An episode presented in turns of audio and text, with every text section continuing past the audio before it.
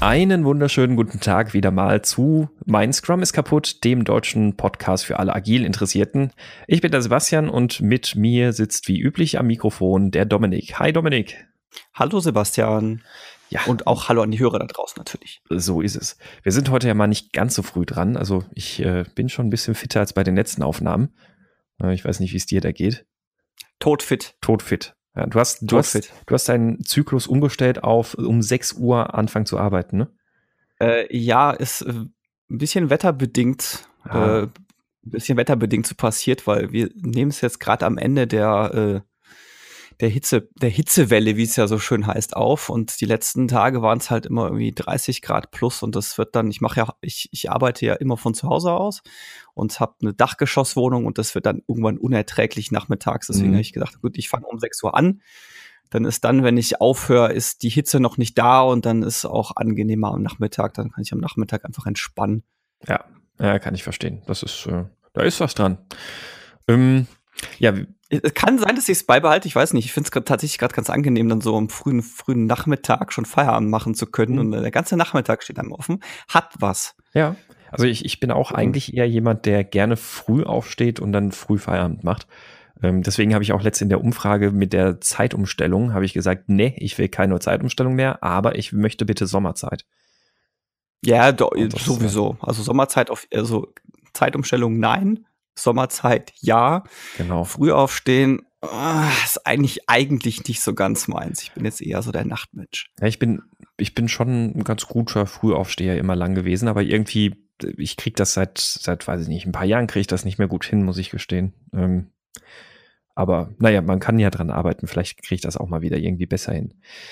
Naja, wir sind aber heute in theoretisch Folge 58. Ich sage theoretisch, weil wir zählen die Folge zwar offiziell mit, aber es ist eigentlich eine spezielle Folge. Wir haben ja genau, Angst. Es ist ein äh, Prototyp. Genau, es ist ein Prototyp, ein, ähm, ich sage bewusst nicht MVP, weil MVPs, äh, nein, äh, ich habe mich schon ein paar Mal über die Fehlbenutzung. Minimum Bible Podcast. ähm, Genau, und jedenfalls, äh, wir haben ja schon mal darüber gesprochen, dass wir für unsere Unterstützer bei Steady gerne ein separates Format anbieten möchten, also ein zusätzliches Format, das dann eben nur für Steady-Unterstützer zu beziehen ist. Und das Format soll ein Nachbesprechungsformat sein. Das heißt, äh, gerade zu Interviewfolgen und ähnliches, wo wir mit den Interviewpartnern sprechen, ähm, da möchten wir jetzt nicht im Gespräch irgendwie äh, im tiefsten Sinne über agile also übers Agile oftmals philosophieren, wenn der Gesprächspartner jetzt selbst vielleicht auch mit Agil gar nichts am Hut hat oder gar nicht den agilen Hintergrund hat ähm, und möchten gerne und oder dachten uns, dass es wahrscheinlich ganz interessant sein könnte, wenn wir diese Themen, die wir besprochen haben mit den Interviewpartnern, dann irgendwie zu zweit auch noch mal ein bisschen aufarbeiten und da so ein bisschen von verschiedenen Seiten beleuchten und drüber philosophieren und und und.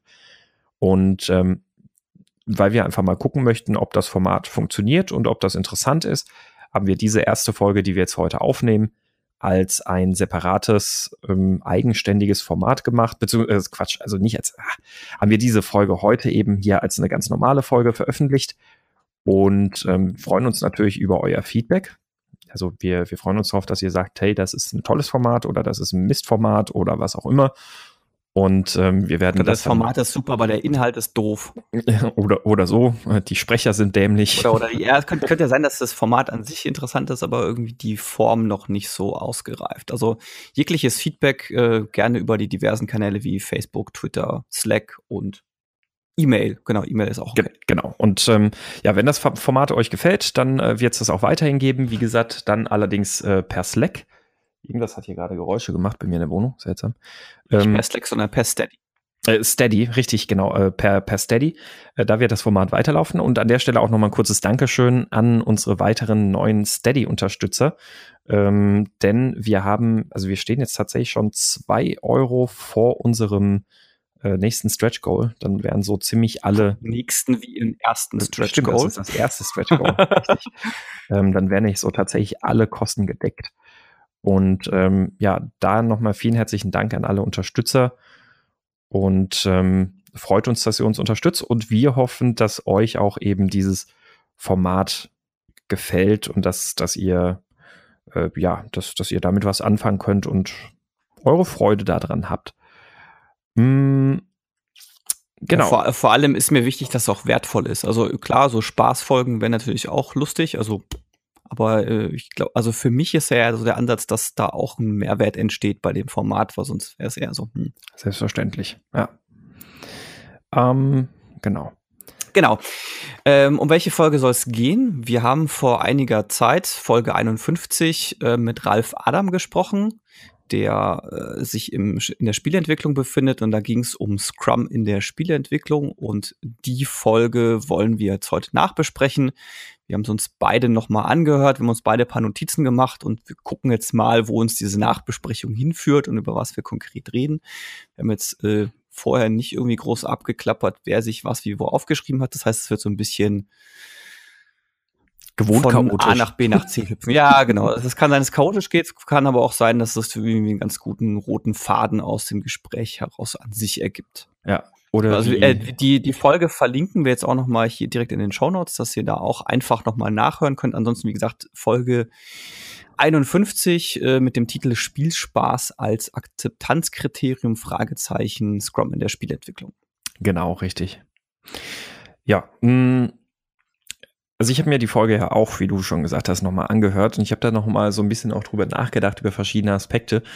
Und ein Aspekt, den ich so in dem Gespräch mit dem Ralf irgendwie sehr interessant fand, weil das ein Aspekt ist, der sehr häufig immer wieder so genannt wird, wenn man über Scrum und ähnliches diskutiert oder philosophiert und ich mir einfach nicht sicher bin, mangels ähm, ja, eigenem Einblick in die Spielebranche. Ist das so oder ist das vielleicht nicht so? Ähm, und, und zwar, wenn, wenn es darum insgesamt irgendwie geht, dass dieses, dieses Argument, dass Spieleentwicklung so viel sehr komplexer ist als äh, normale Entwicklung und deswegen agil oder Scrum in seiner eigentlichen Form so schwierig sei oder gar nicht passen würde, weil man ist ja schon viel agiler als Scrum an sich. Hm. Die, also das, das heißt also insbesondere so diese Argumentation, ja, also was, was man ganz gerne hört, auch in Startups wird das gerne mal so gesagt, ah, nee, wir machen kein Scrum, weil da sind wir so unflexibel, da können wir nicht ähm, fünfmal in der Woche irgendwie was ändern. Das ist so die eine Sache. Die, die andere Sache, was aber ja viel mehr auch so Ralfs Argument tatsächlich war oder Ralfs Punkt war, ähm, den ich halt tatsächlich ganz interessant fand und wo ich jetzt keine greifbare Erfahrung habe, mangels Erfahrung in der Spielebranche, ist, Spieleentwicklung ist halt noch sehr viel komplexer. Jetzt hört man natürlich immer wieder bei allen möglichen Unternehmen, ja, bei uns ist alles so komplex, wie bei uns funktioniert Scrum nicht.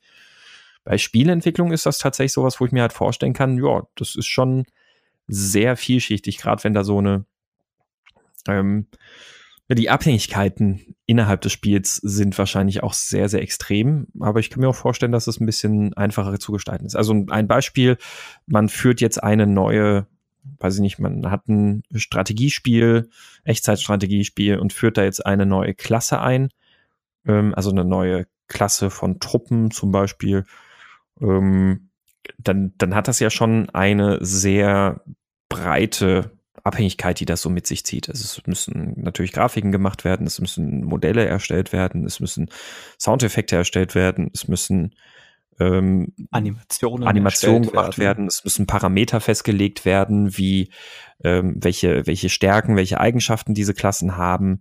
Ähm, und das Ganze muss dann halt auch im Balancing irgendwie so halbwegs funktionieren. Ähm, wie siehst du das?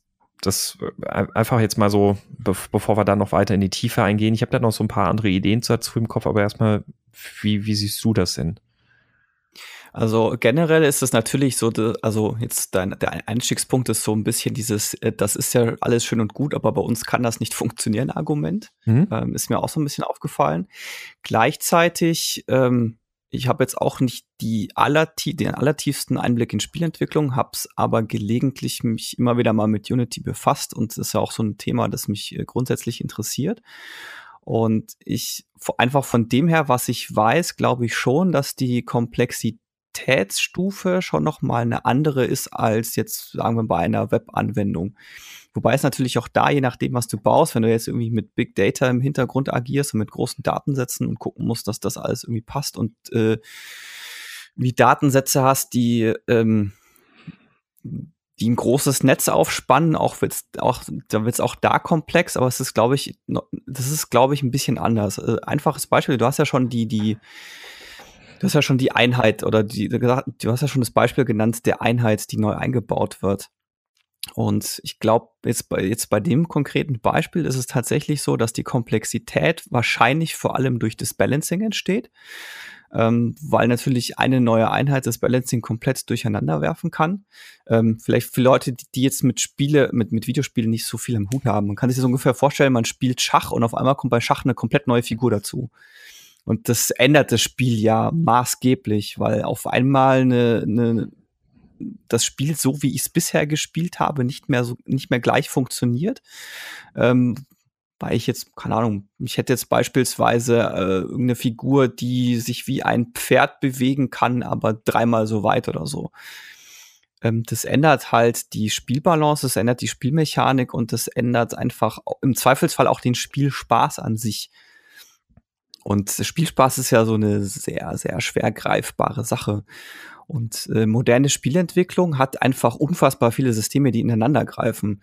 Also wenn ich mir jetzt irgendwie, äh, nehmen wir mal das letzte Zelda. Ja, das letzte Zelda hat eine riesig große Karte, dann hast du Wettersysteme, die da mit drin sind, dann hast du einen kompletten Tagesablauf, der drin ist mit Sonnenaufgang, Sonnenuntergang, was dann entsprechende physikalische Berechnungen angeht, wie ich das ähm, visuell darstelle. Ähm, du hast an und für sich sowieso schon die ganze grafische Ebene, die ja einfach dadurch, dass die, ähm, dadurch, dass du da relativ viel Mathematik und Physik mit drin hast, ist die an sich schon komplex, weil du hast ja so ein, okay, ich habe einen Lichteinfall, wie wirkt der Lichteinfall auf Objekt A, wie wirkt der Lichteinfall auf Objekt B, wie ist der Schattenwurf, wie ist der Schattenwurf, wenn sich dahinter noch ein Objekt befindet und lauter so ein Kram. Ähm, dann hast du in fast allen modernen Spielen ja auch irgendeine Art und Weise eine Physik-Engine mit drin, die, ähm, die einfach in der Regel versucht, die, die Physik der Erde nachzubauen irgendwo mit Fallgeschwindigkeit, Beschleunigungsgeschwindigkeit, Reibung und was weiß ich nicht, was da noch alles mit drin steht, mit drin steckt. Und ich glaube schon, dass das äh, ein Komplexitätsgrad ist, der, sagen wir jetzt mindestens Webanwendung oder Webentwicklung schon deutlich übersteigt. Mhm. Mhm. Also, denke ich auch. Ähm, und äh, ich habe ich hab auch noch mal ein bisschen so, also als ich da so drüber nachgedacht habe, ich habe auch mal ein bisschen recherchiert, wie, wie läuft denn oder also welche, welche Bedeutung hat denn Agilität so in der Spieleentwicklung und wie, wie läuft es denn?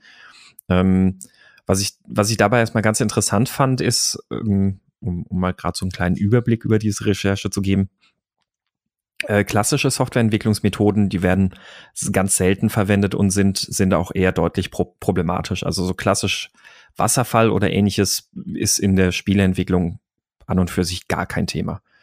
Ähm, was sehr viel häufiger vorkommt, ist, dass es gar keine Methode gibt, gar keine Methode, gar keinen expliziten Prozess, ähm, so dass, dass, dass es einfach irgendwie relativ chaotisch ist in dem, was ich da so gelesen hatte, sind das aber tatsächlich auch häufig die Projekte, die eher scheitern und Probleme machen ähm, oder Jahr, jahrelang, jahrzehntelang laufen. ähm, sehr häufig aber auch werden agile Methoden angewendet. Also ähm, so, so ein ganz typisches Wort, was da häufiger fällt, ist eben so ein iteratives Prototyping. Ähm, weil was wir vor allem in der Spieleentwicklung auch so, das, das fand ich sehr interessant von dem, was Ralf erzählt hat und was ähm, was ich sehr, sehr gut nachvollziehen kann. Ich glaube, einer der großen Komplexitätsfaktoren in der Spieleentwicklung ist, dass ähm, das Ergebnis oder das, das Zielbild sehr, sehr, sehr viel weniger klar ist als in der klassischen Webentwicklung oder sowas. Also du hast, du hast zwar eine Idee, du hast eine Vorstellung, ähm, aber du weißt noch sehr viel weniger als ähm, in einem anderen Umfeld, ob das denn überhaupt funktionieren kann und wie das aussehen kann und wie du, wie das, ja, also welche, welche Eigenschaften das hat und und und. Also das sind ganz viele Sachen, ähm, auch was Ralf gesagt hatte mit diesem Spielspaß als Akzeptanzkriterien. Ne? Das sind halt Dinge, die kannst du halt nur erfüllen. Die kannst du dir vorher vielleicht mal so, du, da hast du so Ideen. Du musst die Dinge aber ausprobieren. Bei einer Webentwicklung wäre es schön, wenn man diese Paradigmen auch anwendet, aber da ist meistens schon relativ hm, viel mehr klar ja, ein Warenkorb, der sieht halt so und so aus oder der funktioniert halt so und so. Ähm, oder wenn ich jetzt eine, ah, wir brauchen hier für, für, wir haben hier Daten, aha, dann brauchen wir auch eine Filtermöglichkeit und eine Sortiermöglichkeit.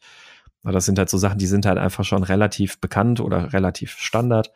Ähm, in der Spieleentwicklung das war die Idee, dass du vielleicht eine solche und solche Einheit irgendwie dazu bringen willst.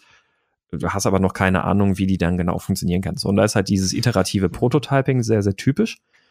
Ähm, so dass man am Anfang erstmal nur mit irgendwas, was Ralf ja auch angesprochen hat, irgendwie so ein, es gibt halt noch keine Figur, die hat noch kein Modell oder sonst was, sondern es ist einfach erstmal nur so eine Box, die sich durch die Spielwelt bewegt. Ähm, aber ich, sie hat vielleicht schon ihre grundlegenden Mechaniken und ich kann damit schon ausprobieren, macht das überhaupt Sinn, mit der, dieser Figur weiterzumachen? Es erinnert mich so ein bisschen so an, an Methoden wie beim Lean Startup. Man hat so eine Idee, man versucht die mal minimalst umzusetzen und verwirft sie dann oder überlegt sich, ob es wert ist, da jetzt diese Idee zu verfeinern. Also ich habe jetzt äh, ein paar Sachen aufgeschrieben. Ähm, das, das, äh, ich, ich versuche mich gerade mal zusammen. Also ähm, dass die Entwicklung an sich keinen Wasserfall macht und wahrscheinlich auch nicht Scrum, so wie wir es machen, das glaube ich sofort. Und das glaube ich liegt einfach, ist einfach inhärent im Produkt mit drin. Ich würde mal sogar vermuten, dass äh, Spieleentwicklung von Videospielen in gewissen Teilen vermutlich ähnlich ist wie Brettspielentwicklung. Kann ich jetzt aber auch nur mutmaßen, weil ich jetzt keinen Einblick habe in Brettspielentwicklung. Davon habe ich überhaupt aber, keine Ahnung. Aber ähm, an, an und für sich ist das ja in, in paar Grundlagen relativ ähnlich. Du hast ja einfach Spielmechaniken, die ineinander greifen müssen und du hast einfach Spielmechaniken, die an sich funktionieren müssen. Mhm. Du musst ja immer wieder eine neue Version vom Spiel bauen und das, äh, das Spiel ausprobieren. Zu dem Punkt, glaube ich, können wir nachher vielleicht auch noch mal ähm, kurz einen Nachbesprechungsblock machen. Ähm, das, das, das mit den Boxen, was du erwähnt hast, das finde ich einen ganz, einen ganz interessanten Aspekt. Das, ähm, der Begriff dafür heißt, ist übrigens Grey Boxing. Mhm. Manchmal glaube ich auch Black Boxing oder White Boxing, aber ich glaube, so durchgesetzt hat sich der Begriff Grey Boxing. Und ähm, ich glaube, von dem oder von dem, was ich so mitbekomme, wird sehr viel mit unterschiedlichen Prototypen gearbeitet in der Spielentwicklung. Sei es eben das Grey Boxing, dieses ähm, wie du schon gesagt hast, du hast einfach die grundlegende Mechanik und du guckst erstmal, funktioniert die überhaupt? Äh, und dann gibt's ja auch zum Beispiel eben noch diesen Vertical Slice, wo du einfach gesagt hast, okay, das sind alles meine Spielmechaniken, die habe ich jetzt schon irgendwie einigermaßen eingebaut, die versuche ich jetzt alles so zu polieren und mach so diesen, ähm, mach so dieses eine Level, was einmal prototypisch für das gesamte Spiel drin steht. Das sind alle Mechaniken vom, alle Mechaniken vom Spiel drin und ich sehe einfach, okay, das an sich funktioniert und darauf kann ich mein Spiel aufbauen. Mhm. Das ist so ein bisschen, ähm, das ist so ein bisschen, kann man sich vorstellen, wie es gibt ja den, dieses, den Begriff des Elephant Carpaccio. Das ist, glaube ich, so ein bisschen grob in die Richtung. Ja. Ähm, was Thema Komplexität nochmal angeht, weil du gemeint hast, manche Spiele befinden sich jahrelang in der Entwicklung. Es gibt ja das, es gibt ja den, den, das Fallbeispiel von Duke Nukem Forever. Mhm. Das hatte ich gerade auch im Hinterkopf. genau, das befand sich ja 14 bis 15 Jahre in der Entwicklung. Und ähm, da gibt's jetzt, es gab leider keine off, kein öffentliches Postmortem oder sowas, aber was man ja mitbekommen hat und was ich auch von, aus anderer Quelle weiß, ist, ähm, die haben, was schwierig ist, die haben sehr oft die Grafik-Engine gewechselt. Mhm. Also die haben ein paar Jahre dran gearbeitet, dann kam, haben sie festgestellt, ist veraltet, lass mal die Grafik-Engine updaten oder wechseln oder sonst irgendwas. Und das verursacht deutlich mehr Arbeit, als man sich vorstellt. Also man kann sich das ungefähr so vorstellen, webentwicklungsmäßig, ich setze jetzt irgendwie auch ein Framework auf. Oder anders, oder vielleicht noch anders gesagt. Ich habe jetzt mein Dokument in Word geschrieben. Und dann sage ich jetzt, nee, ich äh, ziehe das jetzt alles nach LaTeX um. Und dann hm. muss ich das alles in LaTeX irgendwie neu formatieren und sonst was. Und dann denke ich, boah, nee, LaTeX ist irgendwie doch doof, doch doof. Ich schreibe das jetzt alles in Markdown. Ja. Mhm. Also wenn ich jetzt halt immer so wechseln würde, das ist jetzt nicht ganz das Gleiche, aber so ungefähr kann man sich das vorstellen. Und das ist halt schon ein krasser Komplexitätsgrad, weil die unterschiedliche Grafik-Engines haben unterschiedliche, äh, unterschiedliches Tooling, die haben unterschiedliche Schnittstellen, die funktionieren einfach im Kern teilweise anders. Und was man auch nicht vergessen darf, ist, ich hatte ja vorhin schon die Physik ähm, angesprochen. Und die Physik ist in der Regel auf irgendeine Art und Weise mit der Grafik-Engine und der Framerate ähm, Verheiratet, ja. Hm. Verheiratet, genau. Also es gibt ja manchmal Spiele, die einen Framelock haben auf 30 Frames pro Sekunde. Und der, in der Regel liegt es einfach daran, weil die gesamte Physikberechnung auf diesen 30 Frames basiert. Und wenn man auf 60 Frames hochstellen würde, wird die ganze Physikberechnung nicht mehr funktionieren. Mhm. Ähm, kann man jetzt äh, davon halten, was man mag, ob das jetzt gut programmiert ist oder nicht, ist aber einfach so. ist einfach quasi, weil die Framerate als Timing verwendet wird und äh, da immer die auch die Framerate vom, vom PC, auf dem man sich gerade befindet, auf irgendeine Art und Weise gelten muss für die Physikberechnung. Mhm. Und ähm, noch zusätzlich zum Thema Komplexität, da gibt's ja noch zu, äh, gibt's ja noch weitere Ebenen, die einem im ersten Moment gar nicht so bewusst sind.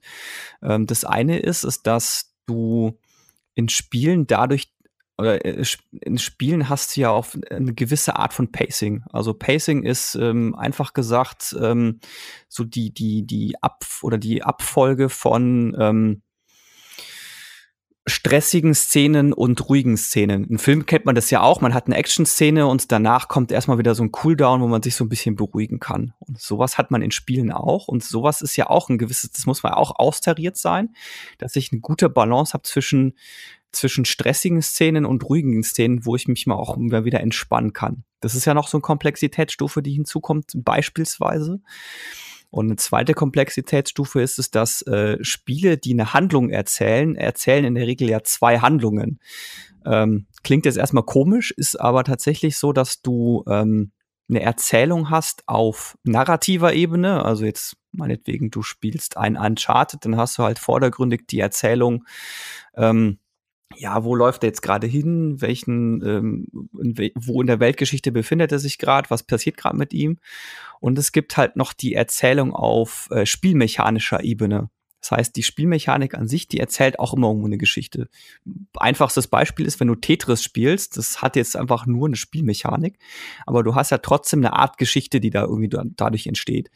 Ist jetzt halt nicht so eine Geschichte, wie man sie selber kennt, aber ist halt die, oder wie man sie sonst kennt, ist aber auch eine Art Geschichte. Und man hat ja beispielsweise das Problem, wenn die ähm, narrative Erzählung und die Spielmechanik überhaupt nicht zusammenpassen, dann merkt man das ja als Spieler ja durchaus und es kommt einem da schon seltsam vor. Es gibt dafür ja auch den Fachbegriff der ludonarrativen Dissonanz, auch wenn Spielmechanik und Spielgeschehen überhaupt nicht zusammenpassen. Mhm. Weiß ich, hast du Bioshock gespielt? Nee. Ja, okay. Ich habe es jetzt auch nicht allzu so lange gespielt, aber Bioshock ist so der, der das Spiel, wo der Begriff eingeführt wurde, weil einfach die die die Erzählung an sich mit der Spielmechanik eigentlich überhaupt nicht zusammenpasst. Mhm. Und es ist auch so, dass im äh, dem Tomb Raider Reboot von das, 2000 das weil, weil Bioshock 13 also ich, ganz, ganz, kurz, ganz kurz, also bei Bioshock habe ich letztlich irgend, hab ich irgendwann aber auch mal gelesen, ähm, da hat sich ja auch das Spielkonzept irgendwie während der Entwicklung krass geändert, ne? Äh, es, ich glaube es, ich glaube irgendwo mal gehört zu haben, dass es ursprünglich gar kein Shooter sein sollte genau. oder dass quasi deswegen Shooter geworden ist, damit, weil dieses Problem hatten, das muss sich ja auch irgendwie verkaufen. Ja, ja, irgendwie sowas war das ja. Das haben sie in Bioshock Infinite dann auch deutlich besser hingekriegt. Ähm, tatsächlich ist eben dadurch der Begriff entstanden. Und in Tomb Raider, in dem Tomb Raider von 2013, das äh, ja die Vorgeschichte von Lara Croft erzählt, hast du ja auch so ein bisschen an der hast du ja ein ähnliches Problem, weil von der Erzählung her ist so ein, ja, die ist, äh, die ist gerade total unbedarft und äh, sie hat jetzt gerade zum ersten Mal jemanden umgebracht und eine halbe Stunde später im Spiel ballerst du 50 Typen über den Haufen. also das ist auch so ein, ist auch, ist auch immer so ein Beispiel, das herangeführt wird, wo dann quasi, wo dann die Spielmechanik und die Erzählung halt einfach nicht zusammenpassen. Mhm. Und das, das entsteht zum Beispiel auch, also das ist auch was eben mit der Komplexität und das entsteht äh, beispielsweise bei Tomb Raider war es ja so, dass die Rihanna Pratchett, ähm, die, die Tochter von Terry Pratchett, die wurde ja, die hat ja die Geschichte geschrieben und die wurde erst dazugeholt, als das äh, große Teile der Spielmechanik schon standen. Mhm. Und da hast du halt dann manchmal auch gar nicht mehr viel Möglichkeiten. Und das sind halt so gerade der Komplexität, die hast du, glaube ich, in, einer, jetzt in so einer Ralf hat's ja immer so eine SAP-Maske genannt, die hast du da halt nicht. Mhm. Das sind andere Formen der Komplexität und deswegen glaube ich durchaus, dass, ähm, dass zumindest das Argument mindestens in Teilen gilt. Ja, also denke ich auch. Also es ist tatsächlich ein ganz anderes Maß von, von Komplexität. Ähm, allerdings, also nachdem ich mich da jetzt auch mal so ein bisschen mehr noch eingelesen hatte, keines, ähm, dass das wohl ganz ganz schwierig zu beherrschen wäre. Also was, was ich so gelesen hatte, Wikipedia und Gamasutra und sowas. Also Gamasutra ist ja so ein, so ein Branchenmagazin irgendwie so im, im Gaming-Bereich. Ähm, ist tatsächlich auch durch, durchaus auch agile Entwicklung mit Scrum ziemlich verbreitet. Ähm, und setzt halt eben sehr stark darauf, tatsächlich halt sich, sich wirklich extrem iterativ prototypisch zu nähern. Also wie, dass es halt erstmal losgeht in, in einer leeren Welt mit einer Greybox und da dann irgendwie so die grundsätzliche Spielwelt irgendwie mal so ein bisschen ähm, äh, die, die grundsätzliche Spielmechanik so ein bisschen ausprobiert werden kann. Ähm, dann zeigt sich, okay, ist doof oder ist cool, dann wird das weiter iteriert und dann kommt jetzt irgendwie noch ein Model dazu und sonst irgendwie was alles. Ähm, aber mit dem Ziel, dass halt in jedem Sprint das Ding spielbar ist und dir was darüber verrät, ob du mit deinem Spielkonzept auf dem richtigen Weg bist. Und das fand ich ganz interessant. Vor allem, was ich auch sehr, sehr lustig fand, war tatsächlich, oder was heißt lustig, also was ich sehr, sehr interessant war, fand, ist, dass wohl insbesondere Asset-Erstellung, also das, das, Erstellen von Grafiken, Soundtracks und sonst was, ähm, das sind Sachen, die werden tatsächlich sogar häufiger in großen Spielen auch ganz klassisch im Wasserfall umgesetzt ähm, weil da die Anforderungen ziemlich klar sind. Das ist relativ klar, okay, wir brauchen eine, wir brauchen eine Textur, die sieht so und so aus und wir brauchen dann, ähm, weiß ich nicht, vielleicht einen Soundtrack mit der und der Stimmung, wir brauchen hier diese und jene Soundeffekte. Ähm, das ist alles relativ äh, klar. Ähm, das Game Gameplay-Design, also wirklich das, wie sich das Ding anfühlt, das ist aber das, was in jedem Fall iterativ abläuft also eigentlich immer iterativ abläuft und tatsächlich sogar, so wie ich gelesen habe, gar nicht so selten auch wirklich mit, mit Scrum. Ähm, es ist insofern, glaube ich, schon so ein bisschen auch wie in der klassischen, klassischen Welt bei uns. Ähm, oftmals wird äh, die, die Komplexität ein Stück weit als Ausrede in Anführungszeichen benutzt. Bei uns ist das ja alles so viel komplexer, was glaube ich da einfach daran liegt, dass es einem halt persönlich immer schwer fällt, Komplexität, mit der man sehr stark zu kämpfen hat, auch dann noch auf irgendwelche komischen Konzepte übertragen zu müssen. Ich glaube, das, ja. das ist so ein Punkt. Also immer dann, wenn man, wenn man so, so mit Themen zu tun hat, die einem ohnehin schon schwerfallen, die ohnehin schon schwierig zu managen sind, die äh, Komplexität ist halt schwierig greifbar. Diese Dinge dann auch noch auf, wo man eh schon oft ratlos ist, auf irgendwelche Konzepte wie Scrum anzuwenden, erscheint einem, glaube ich, halt immer einfach, das geht ja nicht wie soll mir das jetzt dabei helfen? Weil man halt einfach schon von dem Thema, was das Problem darstellt, kaum eine konkrete Vorstellung hat.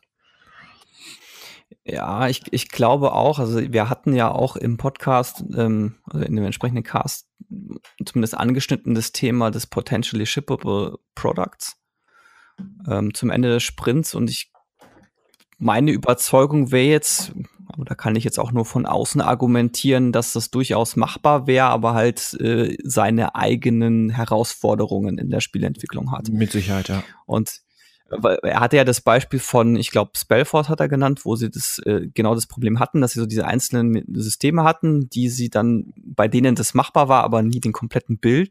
Und es hat denen ja aber auch letztendlich dann am Ende des Tages Probleme bereitet, weil sie dann relativ viele Bugs hatten, als sie dann am Schluss diese große Integrationsphase hatten. Kennt man ja, ne? Mhm. Man baut, äh, man baut die Sachen nebeneinander und dann irgendwann am Schluss wird es alles integriert. Und ich habe jetzt auch äh, neulich in einem anderen Podcast gehört, da war der Ralf Adam auch zu Gast, dass sie auch das Problem hatten, auch bei Spellforce, dass die, die, äh, das war so levelbasiert, die haben die Levels einzeln gespielt und die haben, ähm, die sind dann davon ausgegangen, okay, gut, jetzt so von der Erfahrung her, die wir hier haben mit den Zwischensequenzen, Spiel dauert so 20 Stunden, 30 Stunden, haben es dann, äh, haben es dann integriert, zusammengebaut und haben festgestellt, oh, wir haben 100 Stunden. Und das ist das, das, das passiert halt, glaube ich, genau durch sowas, weil sie sich dann auch immer so ein bisschen durch die Level durchgecheatet haben und Co. Und halt auch wahrscheinlich nie einen stabilen Bild hatten, den sie testen konnten, den sie auch anderen Leuten zum Testen geben konnten, die denen dann gesagt hätten, hey, das Spiel ist viel zu lang oder schneidet mal hier ein paar Sachen raus, um das ein bisschen zu straffen. Mhm. Ich glaube, das ähm, Beispiel Spellforce ist tatsächlich auch ein ganz gutes Beispiel, weil so eine extrem hohe Komplexität durch unterschiedliche Systeme ähm, hat man ja auch in der klassischen Softwareentwicklung auch oft. Also da, da hast du halt auch oft mit, ähm, also die, das Robaso-Beispiel von der Bundesagentur für Arbeit, wo, worüber wir letztes Jahr auch schon gesprochen hatten, mhm. ist ja ein ganz gutes Beispiel dafür. Also da sind halt ähm, alle bauen verschiedene Systeme nach einer konkreten Vorstellung oder nach einem konkreten Zielbild oder vielleicht auch nicht, aber jeder baut halt isoliert so sein System und dann am Ende stellt man halt fest, ah, das alles passt halt irgendwie so gar nicht zusammen. Ähm, und insbesondere bei, ähm, bei einem Spiel, wo es dann halt nicht um, unbedingt um rein faktische, sondern an dann auch noch eher so weiche Faktoren geht, ähm, wird das, also macht sich das dann natürlich umso mehr bemerkbar, wenn man so eine Integration, so eine frühe Integra Integration verpasst hat. Definitiv. Ich glaube, ich glaube tatsächlich allerdings, dass die Einzelsysteme in der Spielentwicklung in großen Teilen komplexer sind. Mhm. Also ich, ich, also die, die, das Vorgehen an sich, so diese Großintegration, die ist in beiden Fällen der gleiche Mist. Das, äh, das ich bin ich sofort bei dir. Ja. Ich glaube eben, wie gesagt, nur, dass die Einzelkomponenten, dass da, dass da der Unterschied in der Komplexität besteht. Ja, richtig. Also äh, vor allem, du kannst ja auch, also das, das ist trotzdem nicht gut, wenn, wenn du erst am Ende integrierst. Du kannst ja bei einer klassischen Entwicklung sehr viel mehr so Contract-Driven Design und sowas. Also du kannst ja sehr viel mehr dich von vornherein auf einen klaren Schnittstellenkontrakt sozusagen festlegen, ähm, sofern das irgendwie wirklich überschaubar ist. Äh, wie gesagt, auch das birgt immer gewisse Risiken, weil oftmals das eine System, das eine Schnittstelle konsumiert, erst viel später feststellt, was es eigentlich von diesem System wirklich braucht, von dieser Schnittstelle.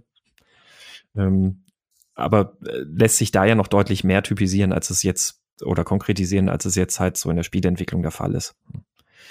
Mhm. Ähm, jedenfalls, ich bin so ein bisschen zu dieser These gekommen, dass ich glaube. Oh, warte, warte, warte. Äh, ja. Äh, ich muss immer ganz kurz einhaken, weil du hattest ja vorhin noch gesagt, ja. von wegen, ja, es gibt ja ähm, Webentwicklung, beispielsweise gibt es ja mehr, eher so Standards von wegen, ja, wie sieht es in, wie sieht es in, äh, im Warenkorb aus, wie sieht bla bla bla aus. Und äh, das gibt's aber durchaus in der Spielentwicklung auch. Mhm. Das ähm, es läuft auf einer anderen Ebene ab. Du hast durchaus gewisse, gewisse Standards, die sich etabliert haben. Ähm, beispielsweise eine Steuerung. Äh, es gibt einfach die, die Steuerungsbelegung, ob, egal ob du mit Maus und Tastatur spielst oder ob du jetzt mit einem Gamepad spielst, da haben sie einfach Standards durchgesetzt und wenn du da jetzt äh, ein Spiel hast, was das auf einmal anders macht, dann fühlt sich das auch komisch an. Mhm. Wenn jetzt beispielsweise ein Spiel hättest, was nicht mehr WASD verwendet, sondern auf einmal wieder die Pfeiltasten verwendet, das wäre einfach irgendwie unintuitiv. Mhm. Und so gibt's auch in der Spielentwicklung durchaus Standards, was äh, solche Elemente angeht, was aber auch oftmals visuelle Darstellungen angeht, deren man sich eventuell gar nicht bewusst ist. Also ein Beispiel wäre jetzt auch visuelle Darstellung, rote Fässer explodieren halt, wenn man drauf schießt. Mhm. Mhm. Stimmt, ja. Stimmt. Die, die sind halt einfach nur anderer Form. Also wie gesagt, da gibt's durchaus auch ähm, einen Fundus an Sachen, auf den man zurückgreifen kann. Ja. Ja. ja, ist fast dran, das stimmt. Ähm, ja, eine These, die sich bei mir so ein bisschen ergeben hat, nachdem ich da auch viel so, wie gesagt, einfach mal noch Wikipedia und Gamasutra und sonst was. Ich habe mal versucht, ein bisschen Gefühl dafür zu kriegen, wie ist das denn so mit dem, mit der agilen Spielentwicklung. Ähm, eine These, die ich da so aufstellen würde, ist, dass Spieleentwicklung, glaube ich, meist in einem Umfeld agiert, wo agiles Arbeiten tatsächlich sehr, sehr wichtig ist. Ähm, weil man startet eben, man muss sehr häufige Schleifen drehen, wirft Dinge über den Haufen und weiß vorher noch nicht, was eigentlich am Ende übrig bleiben wird. Ähm, ein bisschen den Eindruck, den ich aber auch hatte, also gab da auch so ein paar agil-kritische Blogposts aus dem agilen Bereich, äh, aus, aus dem Gaming-Bereich. Eindruck, den ich da eben hatte, ist, dass es oft einfach dabei bleibt, bei diesem, ja, wir gucken uns das mal an, drehen ein paar Schleifen, werfen irgendwas weg und vielleicht anderes auch nicht oder sonst was. Und diese Umstände werden, glaube ich, irgendwie sehr, sehr oft einfach nur akzeptiert und man nennt sich dann agil oder schon viel weiter als agil, weil man macht ja dieses Iterative. Ähm, aber wenige nutzen Scrum, glaube ich, wirklich so als Werkzeug, um mit dieser Komplexität umzugehen, weil sie glauben, es wird sie da eigentlich einschränken. Ähm, ich glaube aber, wenn man sich auch so ein bisschen den Erfolg von Projekten im, im Gaming-Umfeld anguckt, da gibt es ja auch sehr oft so, dass es irgendwie deutliche Verspätungen und sonst was alles gibt. Ähm, ich glaube schon, dass Scrum die im Gegenteil nicht einschränken würde, sondern denen eher dabei helfen würde, dieses, dieses iterative Vorgehen einfach ein bisschen zu strukturieren und gezielter daraus lernen zu können. Das ist so meine These. Hm. Weil zumindest. Äh, inter interessante These, ich würde der gleichzeitig zustimmen als auch nicht. Mhm. also ich glaube durch, also jetzt, wir können jetzt immer nur von außen argumentieren, weil wir mhm. jetzt nicht so den Einblick haben.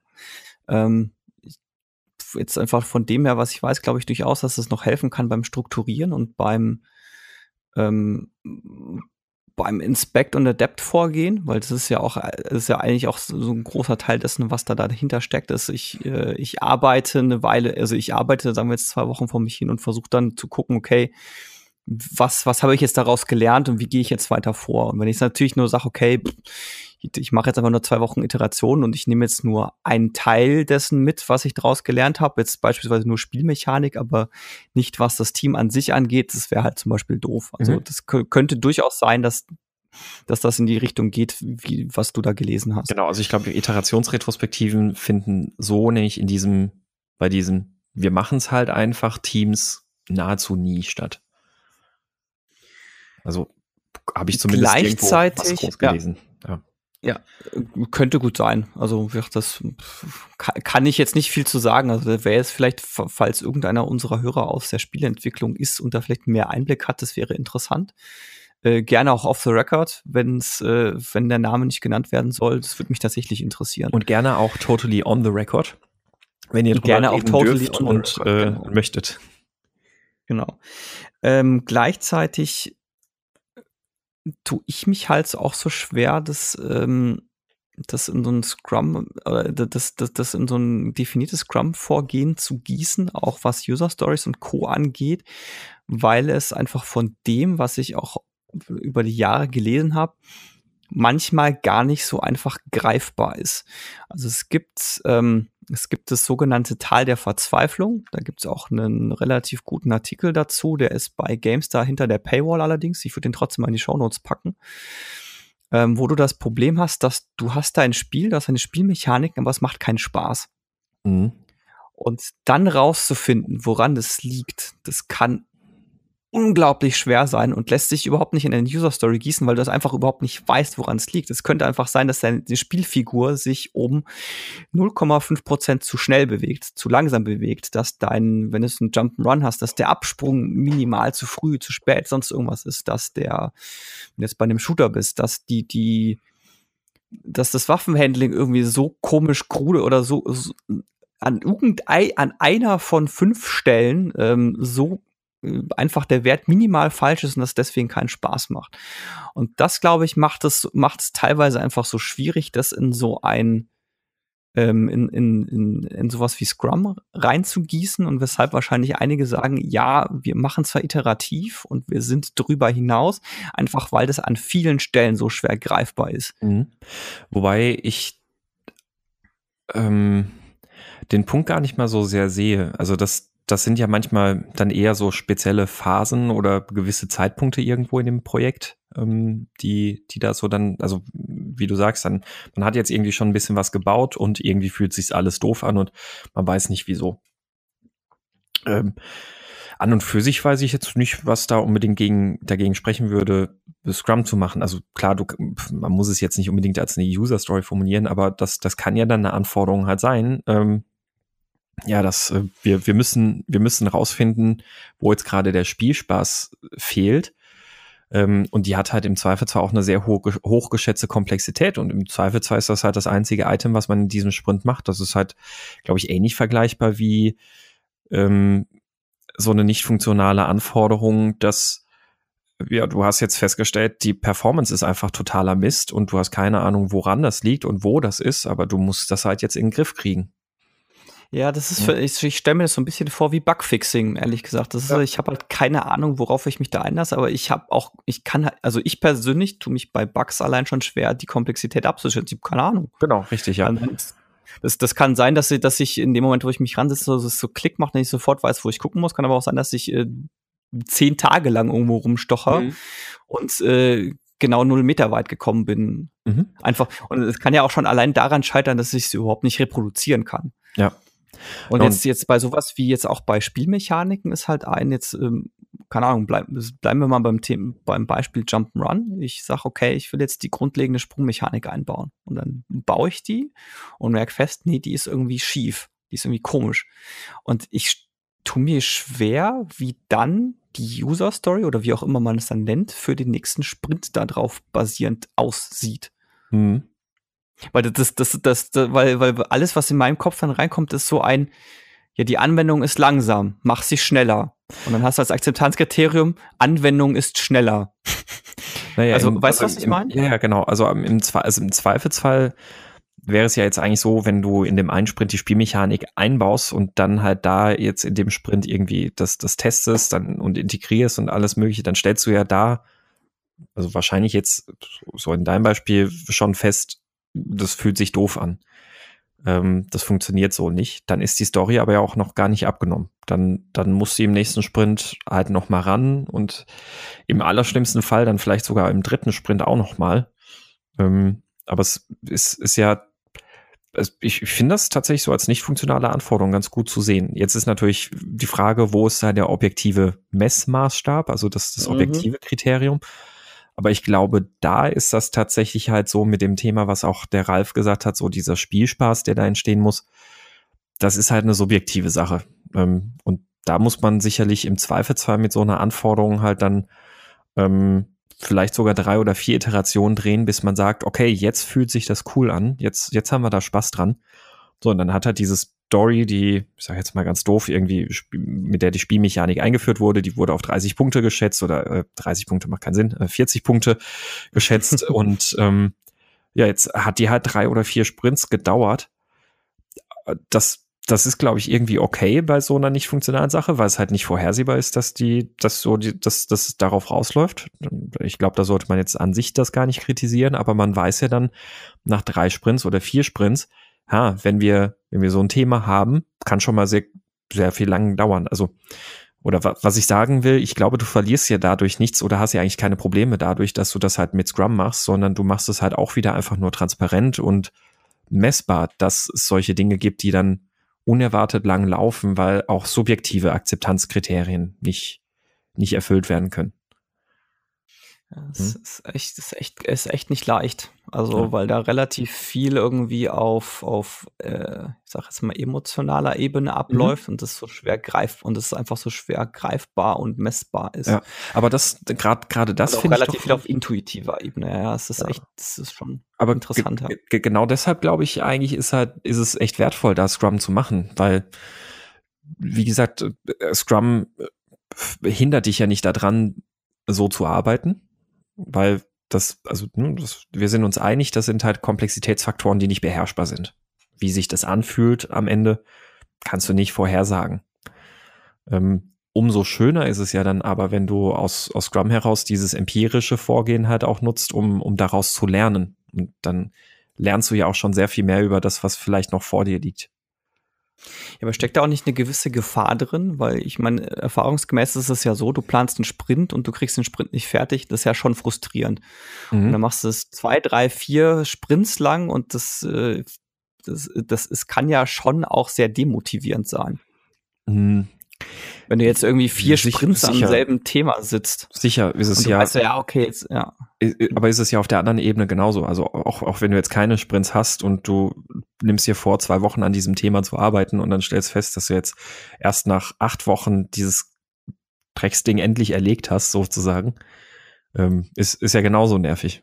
Also ob das, ob, ob du jetzt diesen Frust in einem Sprint oder in zwei oder drei Sprints durchleben musst oder ob du diesen Frust ohne Sprints durchlebst, du durchlebst ihn in jedem Fall.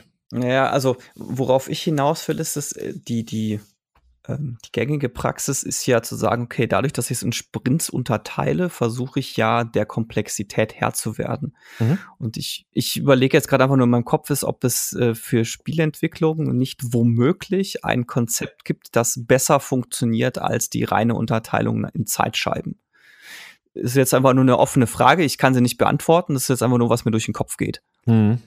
Also ob das quasi zwar ein guter Schritt ist, aber nicht der, der tatsächlich hilfreich ist auf oder der, der, der maximal hilfreich ist. Mhm. Hm. Schwer zu sagen, ne? Mhm.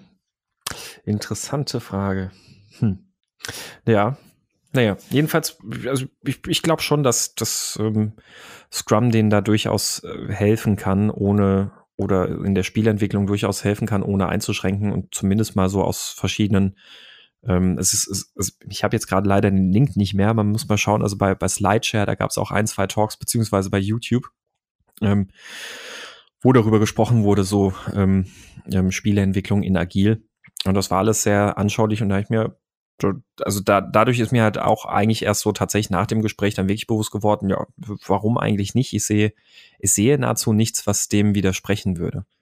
Ähm, ich ich glaube, man muss halt wirklich einfach auch äh, sehen und akzeptieren, dass diese Komplexität da ist. Man muss sich darüber Gedanken machen, wie man diese Komplexität vielleicht auch rausgenommen kriegt. Also wie kriege ich vielleicht trotzdem Teile der Spielmechanik isoliert, so dass ich da vielleicht in kleineren Iterationen oder in kleineren Schritten noch schon was liefern kann.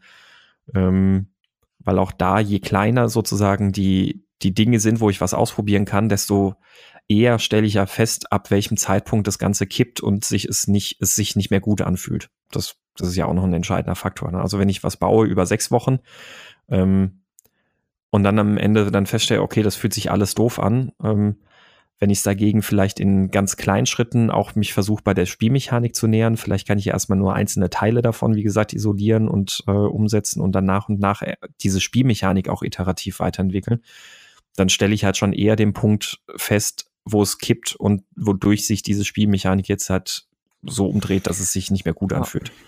Vorausgesetzt, dass ich tatsächlich eben nach am Ende in Sprints ein, äh, einen stabilen Bild vom Spiel habe und den auch testen kann. Und ich glaube, mhm. das ist so wahrscheinlich so, auch so ein bisschen der Knackpunkt, zu sagen, okay, ich versuche es so, hin, so hinzubekommen, dass ich wirklich in regelmäßigen Abständen, vielleicht ist es auch wirklich so komplex und ich kann mir das aber nur nicht vorstellen, dass es nicht die, am Ende jeden Sprints geht oder dass es zu krass aufwendig wäre und man sagt, okay, dann lass es alle zwei, drei Sprints machen, wobei das würde ich jetzt auch wieder in Frage stellen, aber dass man halt wirklich regelmäßig einen neuen Bild hat und den ausprobieren kann und einfach testen kann und auch vielleicht auch anderen Leuten zum, zum Testen geben kann, dass man einfach weiß, funktioniert das, was ich da reingebaut mhm. habe. Wobei ich so die Spieleentwicklung verstanden habe, dass das ohnehin Usus ist. Also eigentlich hast du immer einen spielbaren Bild. Ähm, das, das ist wohl da sehr, sehr typisch, dass du tatsächlich eher so immer einen spielbaren Bild hast. Also Continuous Integration ähm, können die. Ähm, aber das, das Problem ist, glaube ich, eher, dass dieses, äh, sag ich mal, institutionalisierte Lernen und Reflektieren oftmals fehlt in der Spielentwicklung.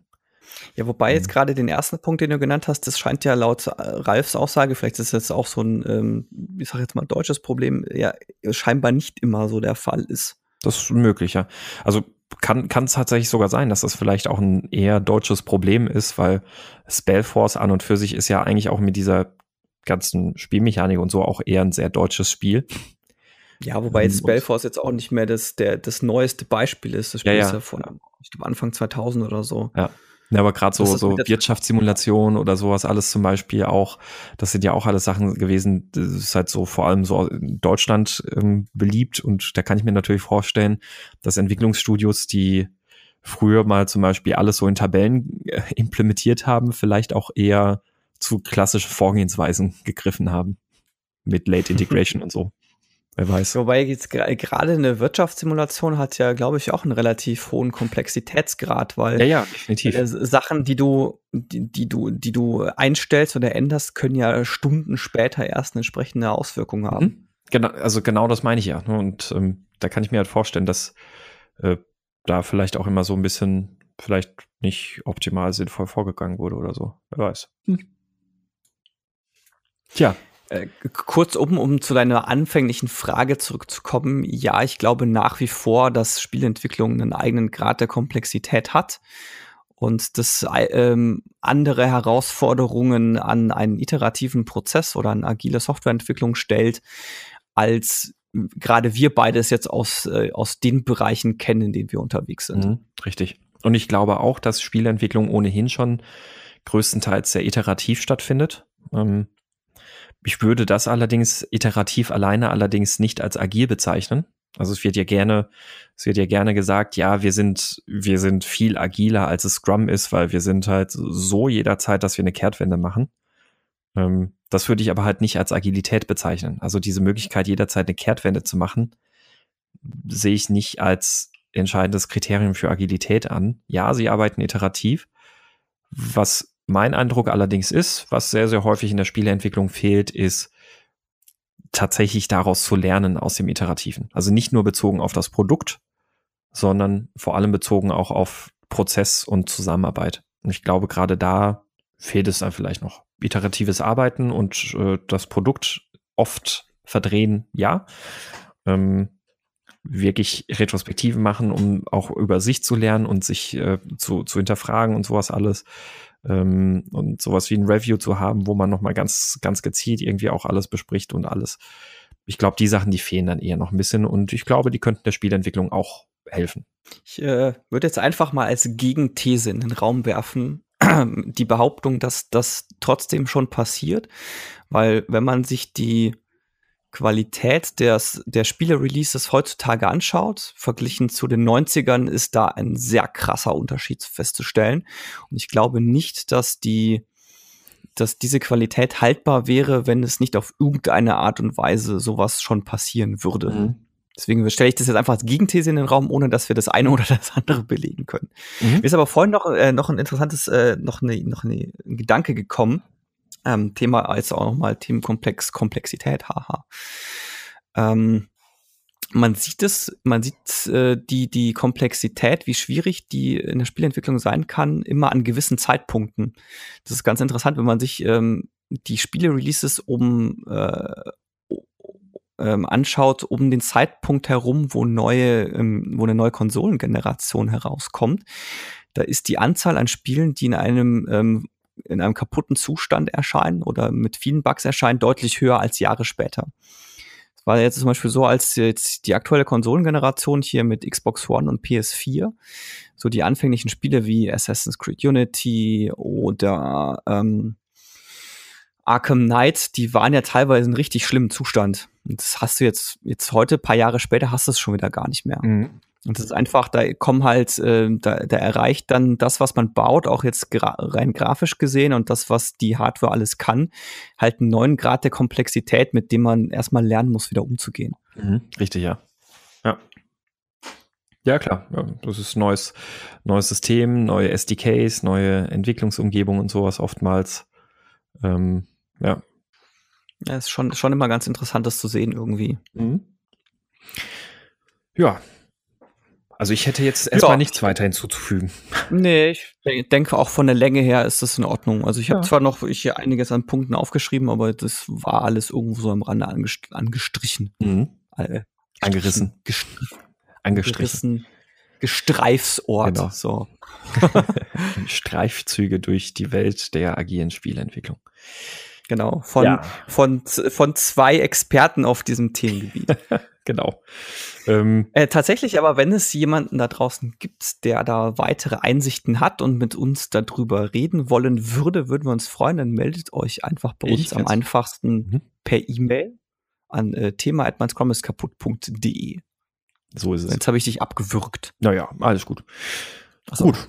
Und ähm, ja, das war es dann eben auch mit unserer heutigen Folge, theoretisch Folge 58 und ein Prototyp für ähm, das Thema Nachbesprechungsfolgen auf Steady.